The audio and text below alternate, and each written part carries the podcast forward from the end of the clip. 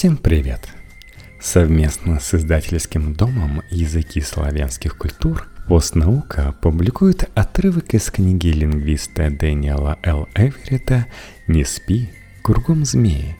Быт и язык индейцев амазонских джунглей», посвященный теориям о языковой компетенции, обществу индейцев Пираха и универсуму речи – в кинокомедии «Миссис Даутфайр» герой Робина Уильямса звонит своей бывшей жене, героине Салли Филд, по поводу объявления и говорит «I am job». «Я — это работа». Это само по себе смешно в контексте фильма. Кроме того, и персонажи, и зрители сразу понимают, что именно имеет в виду говорящий, так называемое значение этого высказывания – я хочу устроиться на работу, по поводу которой вы дали объявление. Как именно это становится понятно зрителям? Дело тут не столько в словах или их порядке следования в предложении. Актуальное значение «некто ищет работу» становится понятно скорее из контекста ситуации, фильме или жизни и культуры, в рамках которой произнесено предложение – Значит, хотя грамматика – часть коммуникации, но коммуникация состоит не только из нее. Пример из «Миссис Даутфайр» почти полностью неправилен грамматически, однако значение все равно передается верно.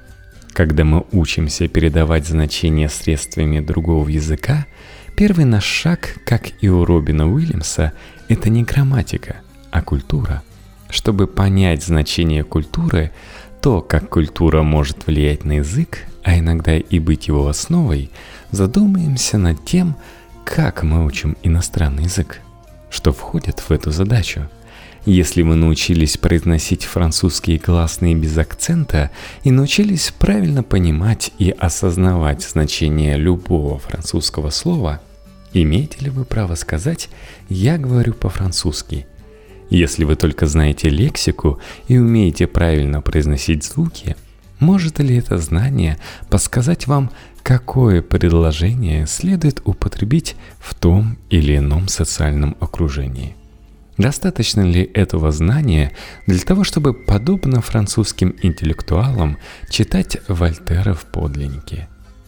На все эти вопросы один ответ – нет – Язык — это нечто большее, чем сумма его составных частей — слов, звуков, предложений. Более того, сам по себе язык недостаточен для полноценного общения и понимания, если вы не знаете окружающей его культуры. Культура — это наш лоцман среди значений, воспринимаемых нами в окружающем мире, а язык — это часть окружающего мира — Американец едва ли будет говорить о повадках амазонской кустарниковой собаки. Большинству жителей США этот хищник неизвестен.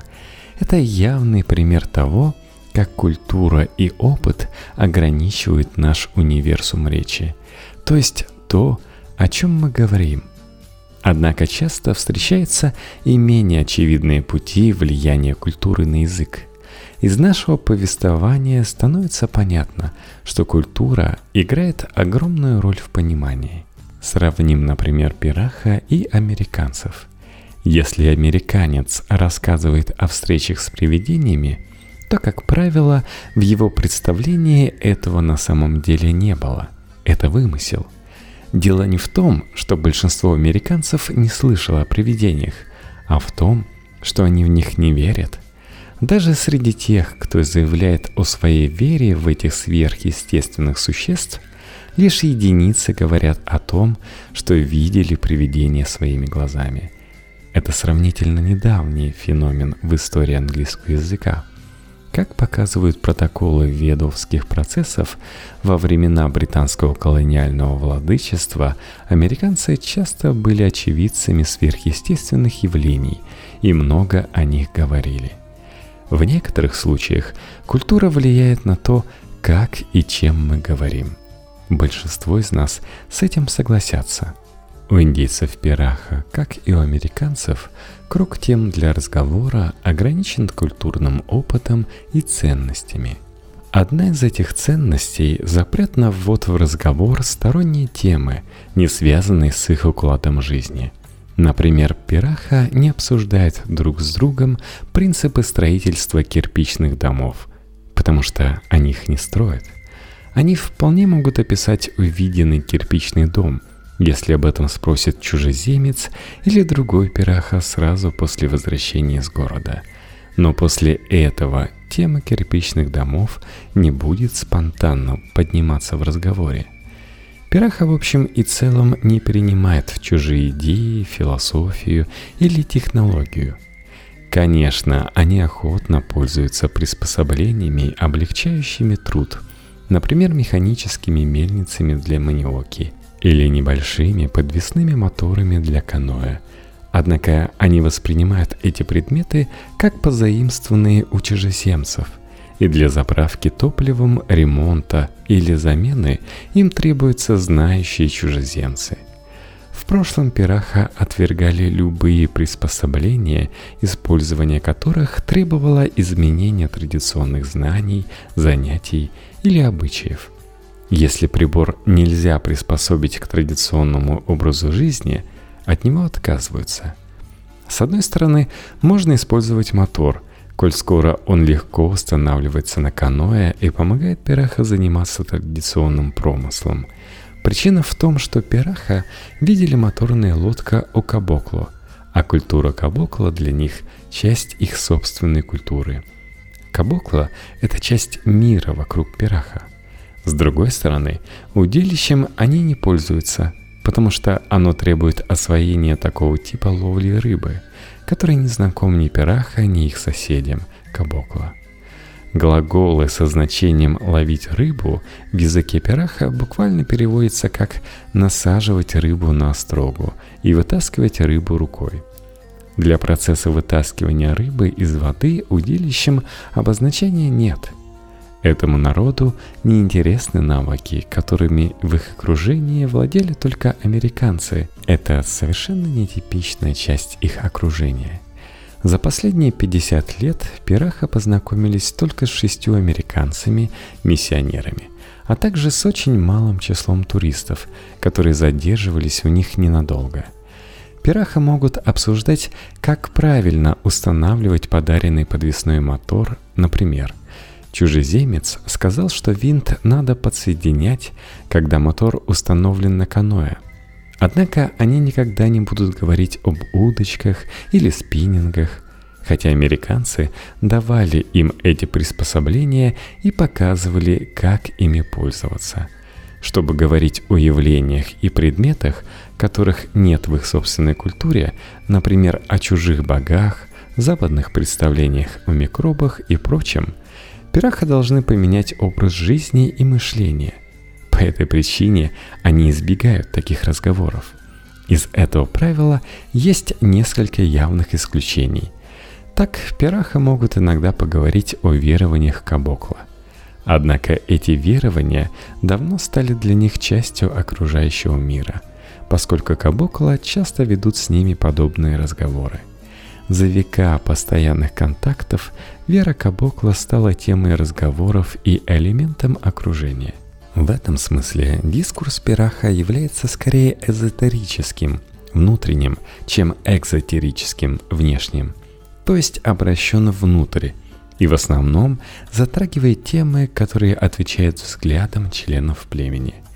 Конечно, в какой-то степени таковы все народы – и в западном обществе обсуждение новых идей и иноземных ценностей тоже может цениться не очень высоко.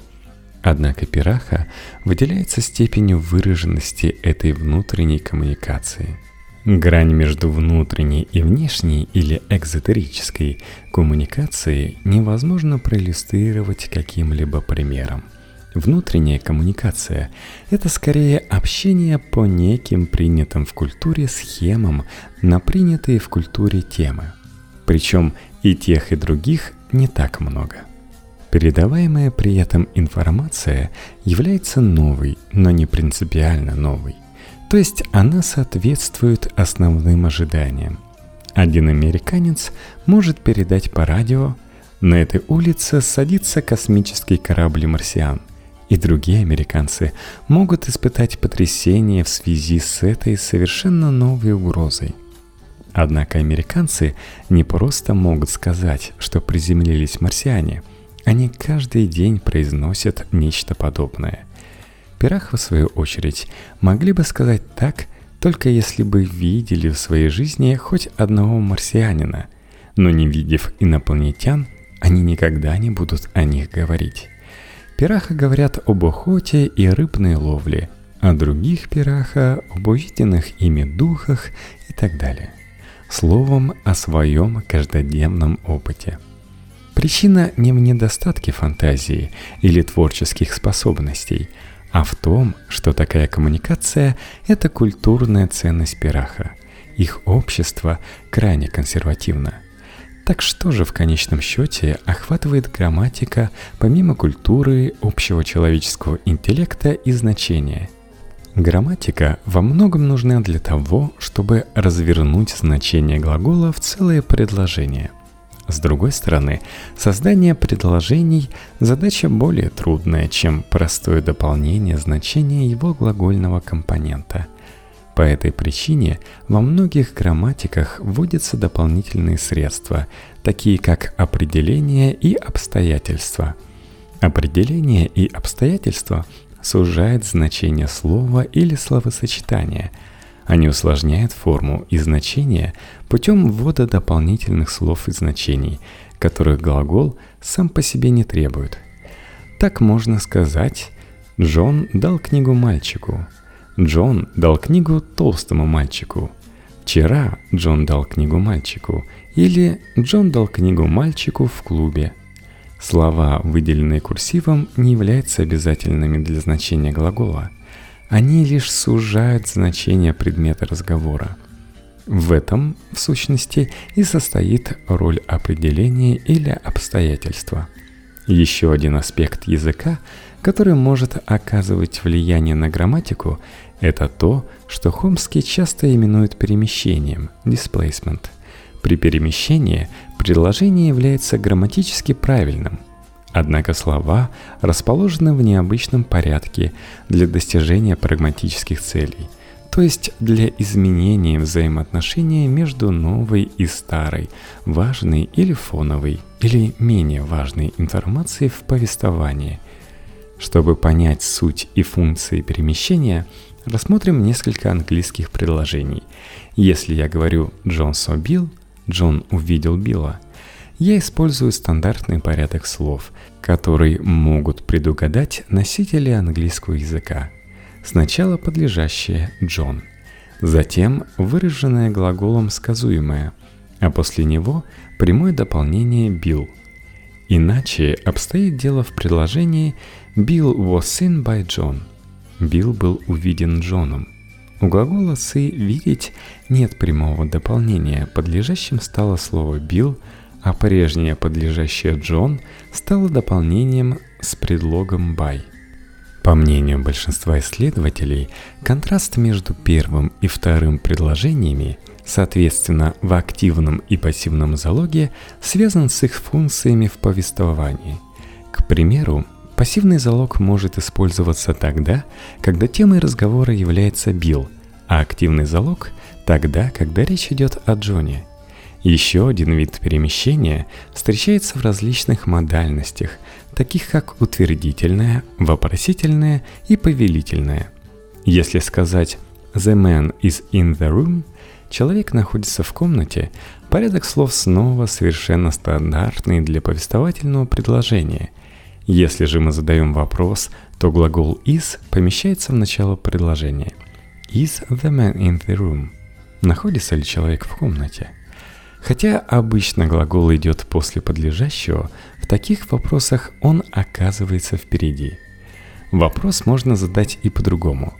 Where is the man? Где находится человек? Тогда перед подлежащим оказывается и глагол, и то, по поводу чего задан вопрос. Они перемещены со своих обычных мест. Большая часть научных работ Хомского была посвящена пояснению того, как могут быть перемещены компоненты предложения. он интересовался только технической стороной трансформаций и никогда не задавался вопросом об их причинах, если не считать упоминания неких прагматических причин. Однако во внутренних обществах близких людей, таких как общество Пираха, подобные синтаксические трансформации могут встречаться редко или вообще отсутствовать. В языке Пираха их практически нет. Здесь функции перемещения берут на себя повествование и контекст. Эту ситуацию можно наблюдать и во многих других языках. Одно из возможных объяснений, подробно рассмотренное в теории Хомского, таково. Когда мы не видим перемещение, оно все равно есть на абстрактном уровне грамматики, который в его работах называется логической формой. Грамматика подобного языка, соответственно, не отличается от английской, за исключением того, что в английском языке перемещение заметно, а, например, в пираха нет. Однако из-за этого мы можем с полным правом критиковать теорию Хомского за ненужную вычурность. Если понимание предложений без всяких перемещений возможно на каком бы то ни было уровне, абстрактном или корректном, то получается, что грамматика менее важна, чем нам представляется. На самом деле существует много теорий, допускающих существование языков типа пираха, в которых перемещение внешне не проявляется, а определений или обстоятельств крайне мало. Таким языкам не требуется логическая форма и иные абстракции подобного рода – я предлагаю продолжать обсуждение пираха, не делая допущений о неких абстрактных уровнях языка, не слишком преувеличивая роль грамматики в языке и когниции. Посмотрим, к чему это нас приведет. Может быть, в рамках культуры внутреннего эзотерического типа грамматика действительно не настолько важна. Если это так, то мы сможем лучше понять сравнительную простоту грамматики пираха – если мои культурологические предположения близки к истине, то когнитивные способности носителей этого языка нисколько не примитивны, а в их языке нет ничего странного. Язык Пираха и его грамматика скорее прекрасно подходят к их закрытой культуре.